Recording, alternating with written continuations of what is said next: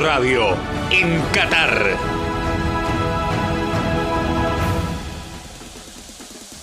Toda la información del deporte y de las fechas más importantes del Mundial están en punto. Con Octavio Petrich desde Qatar y las columnas de Marcos Magnaterra y Sergio Penato.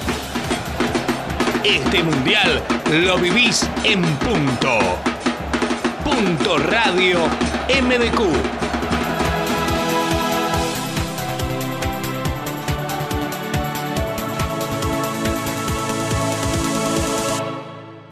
En la antesala al partido inaugural que dará comienzo a la Copa del Mundo Qatar 2022 aquí en Doha, entre el país anfitrión y Ecuador, el embajador argentino Guillermo Nicolás se refirió a las particularidades culturales que hay en el país árabe. Yo creo que es una oportunidad importante para que mucha gente que tiene, que nunca ha estado aquí en la, en la región, eh, pueda vivir un poco ¿no? lo que es un país árabe, lo que es un país musulmán, un país de Medio Oriente.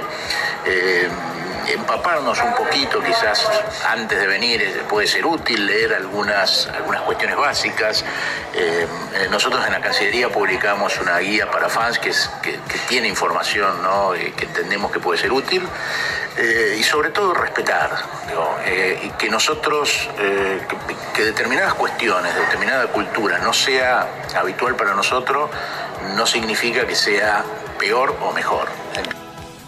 A propósito, en ese contexto fue el propio funcionario quien hizo algunas sugerencias referidas al comportamiento de los hinchas que siguen a Qatar.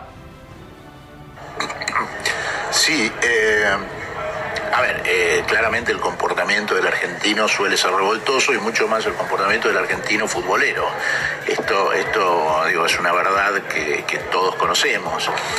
De todas maneras, mientras no se crucen determinadas líneas eh, que ya rocen lo delictual, eh, yo entiendo que no va a haber ningún problema. El Estado catarí, si bien no oficialmente, pero de hecho ha flexibilizado muchas de estas normas que tiene, eh, y como te decía, mientras uno no cruce determinadas rayas, y te voy a dar ejemplos, mientras no sean, por ejemplo, eh, con tráfico de drogas o, un, abuso sexual o riñas callejeras, pero muy violentas y muy evidentes, la policía no va a actuar, todo lo contrario, o sí, va a actuar, pero de manera, en realidad, eh, para aconsejar, para orientar eh, y, no para crear problemas a, la gente.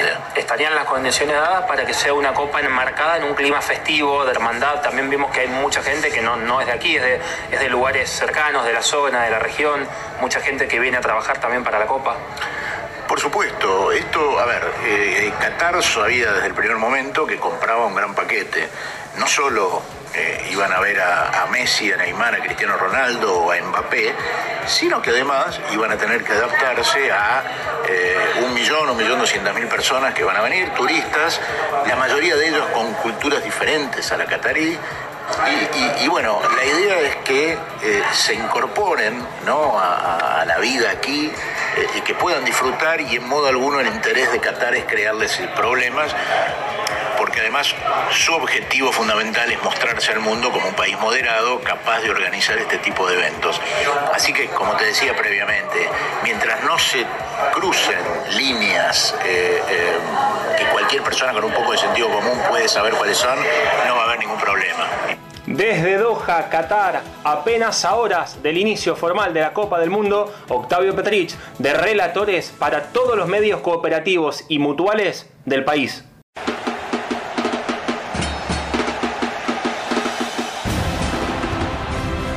Radio en Qatar.